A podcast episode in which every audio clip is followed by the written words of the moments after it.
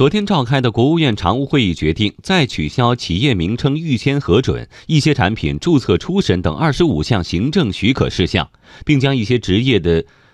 职业注册等六项许可权限下放到省级及以下政府部门，从而简化程序，降低企业交易成本。与此同时，会议决定在试点基础上向全国推开工程建设项目审批制度改革。上半年，在全国做到将工程建设项目审批时间压缩一半，减至一百二十个工作日以内。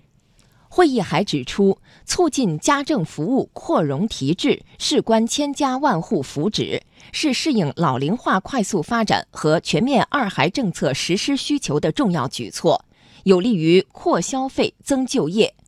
会议强调，要从四个方面促进家政服务扩容提质。一是促进家政服务企业进社区，鼓励连锁发展，提供就近便捷的家政服务，大力发展家政电商、互联网中介等家政服务新业态。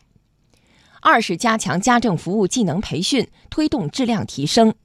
三是推进家政服务标准化，推广示范合同，建立诚信体系，实施规范监管。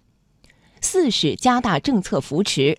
按照规定，对小微家政服务企业给予税费减免，鼓励地方以政府购买服务方式，为化解行业过剩产能企业转岗人员、建档立卡贫困劳动力免费提供家政服务培训等。